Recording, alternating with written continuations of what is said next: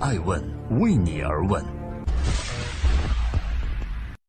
Hello，大家好，爱问人物创新创富，爱问帮助创始人成长的创始人办公室，爱问传媒辅佐创始人全球定位传播，爱问资本帮助创始人的新经济公司投资融资。欢迎大家的守候，今天我们来聊一聊，爱问比亚迪王传福，王传福的吃相是否太难看了？二零一九年七月二日，在二零一九世界新能源汽车大会上，比亚迪董事局主席王传福称，在当前传统汽车面临巨大下行形势下，提进一步限制传统燃油车，逐步实现全面禁售，坚定扶持新能源汽车全面电动化，将指标向新能源汽车全面倾斜，一线城市开放新能源汽车限制。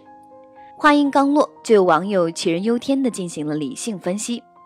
王传福第一阶段先禁售燃油车，第二阶段禁售洋品牌，包括特斯拉在内的电动车，实现自主品牌可控。第三阶段禁售比亚迪以外的电动车。事实上，今年一月举办的中国电动汽车百人会论坛上，以及去年全国政协双周会上，王传福就已经提出过类似观点。他曾多次公开表示过，应尽早明确燃油车禁售时间表。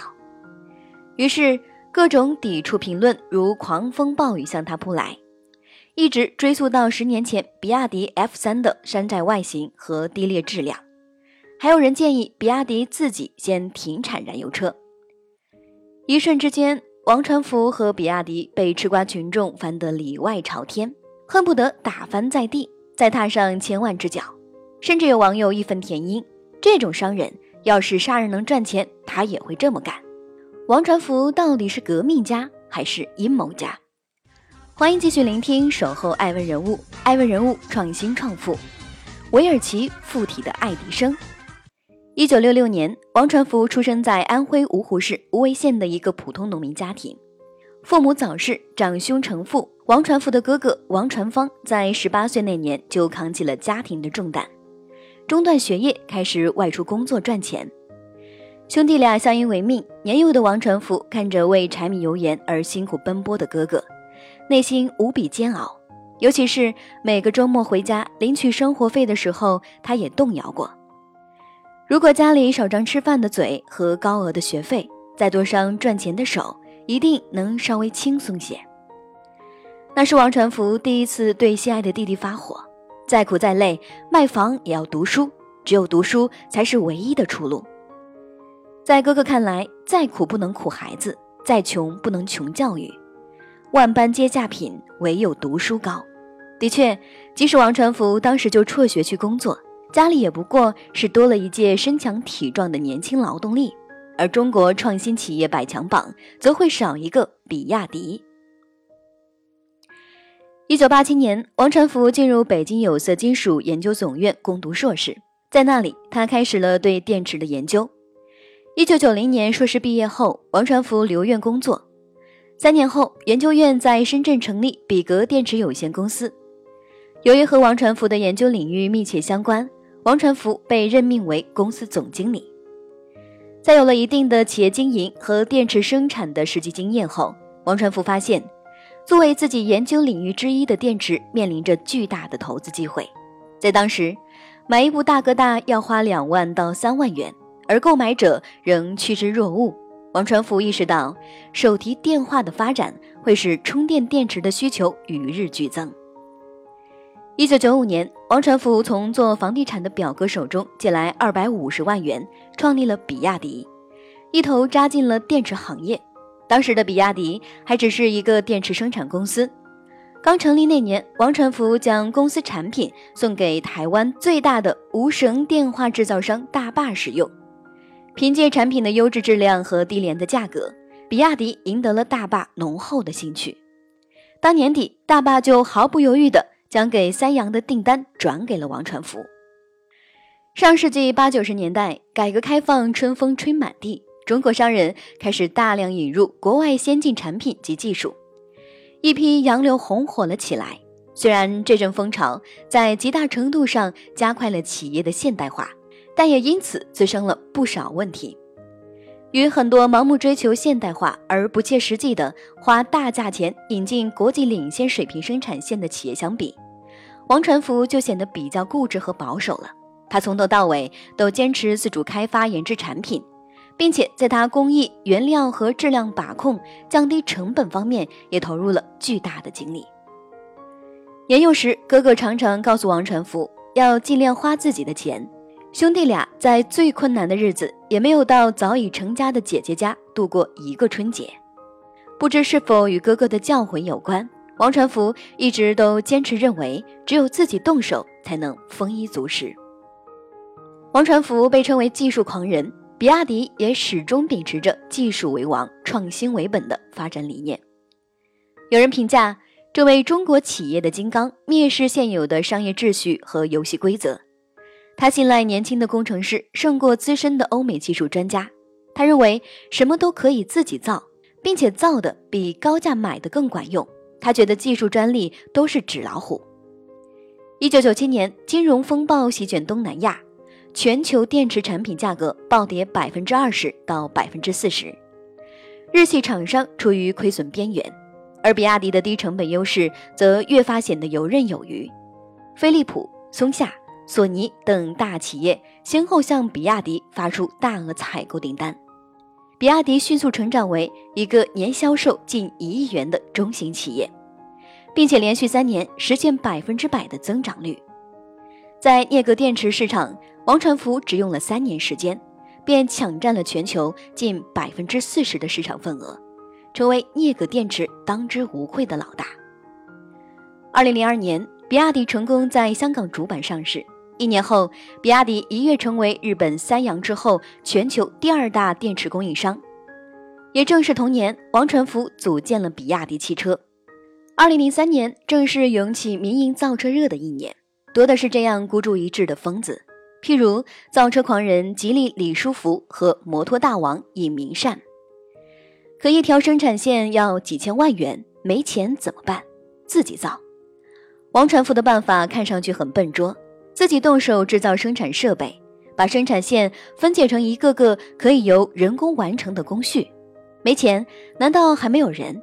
比亚迪的制造秘诀是半自动化加人工，也有人称小米加步枪。从电池生产线到汽车模具，王传福把人力资源开掘到了极致。二十名工程师怎么也能顶上一台机械手？在日本、欧美。工业化则意味着大机器制造，尽量减少人工。经过比亚迪改造的中国特色工业制造，即是人海战术，或叫工程师制胜。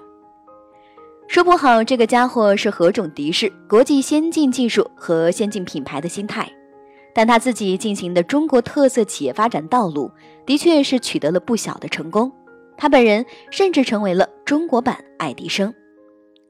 当王传福给巴菲特递上一辆比亚迪 F6DM 双模电动汽车模型时，巴菲特回了一只钱包作为小小的见面礼。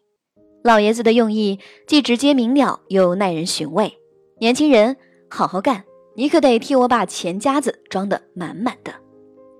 二零零八年，巴菲特以十八亿港元认购比亚迪百分之十的股份，仅一年时间，比亚迪的股价翻涨近七倍。在惨淡的光景下，股神仅从比亚迪的投资中就获得了十三亿美元的账面收益。二零零九年，根据胡润研究院的公告，王传福的财富猛增二百九十亿，以人民币三百五十亿元成为中国首富。巴菲特的老搭档伯克希尔公司副董事长查理芒格曾向《财富》杂志这样描述王传福：“这家伙简直就是爱迪生和韦尔奇的混合体。”可以像爱迪生那样解决技术问题，同时又可以像韦尔奇那样解决企业管理上的问题。芒格跌破了眼镜，我从来没见过这样的事儿。欢迎继续聆听《守候爱问人物》，爱问人物创新创富，阴谋家的赤子心。关于王传福在世界新能源汽车大会上的慷慨言论，大多数人都无法理解他底气来自哪里。王传福在一票吃瓜群众口中就是这个糟老头子，坏得很。还有人说他是司马昭之心，路人皆知。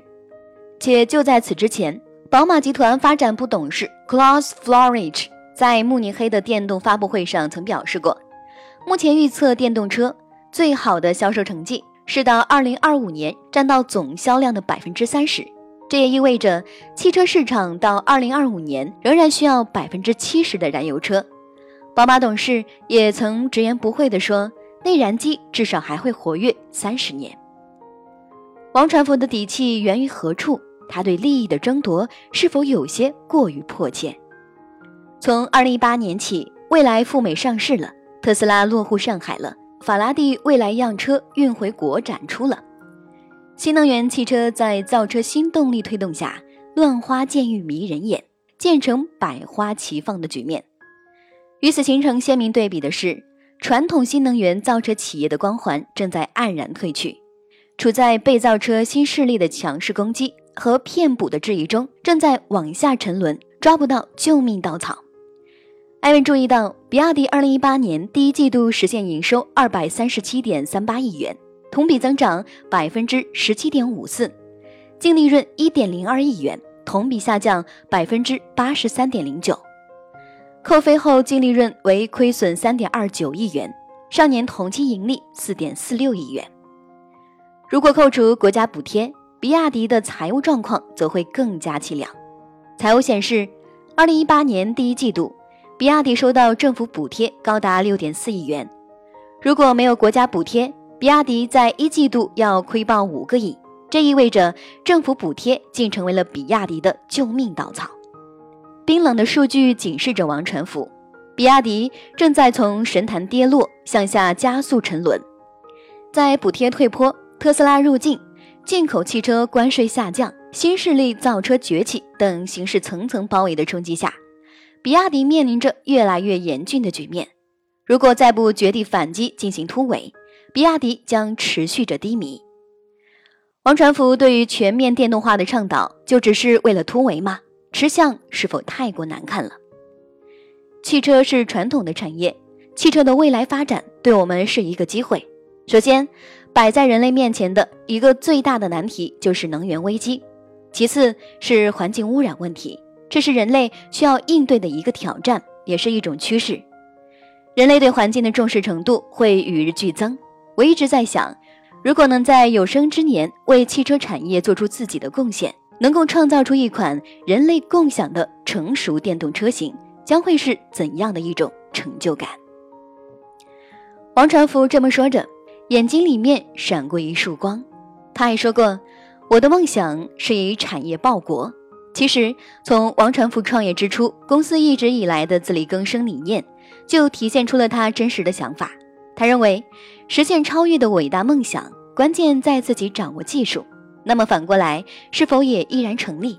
这一次，已经掌握了技术的王传福，想要去实现他那实现超越的伟大梦想了。就像2003年比亚迪转向汽车行业之初，那是王传福的第一次革命。只不过那次没有触犯到其他行业的利益，所以劈头而来的不是谩骂和抵触，只有嘲讽和不屑。那个时候，面对不被看好以及针对中国企业普遍面临的技术恐惧症，王传福说：“这种恐惧正是对手给后来者营造的一种产业恐吓。他们不断的告诉你做不成，投入很大，研发很难，直到你放弃。汽车说穿了，不就是一堆钢铁？他果然成功了。是啊，能让飞船上天的民族，难道就只能干些鸡零狗碎的低端加工业吗？”如果王传福不是奸商，不是阴谋家，那么带着坚韧的毅力和报效祖国的赤子之心，那么这一次他能否再次成为先驱呢？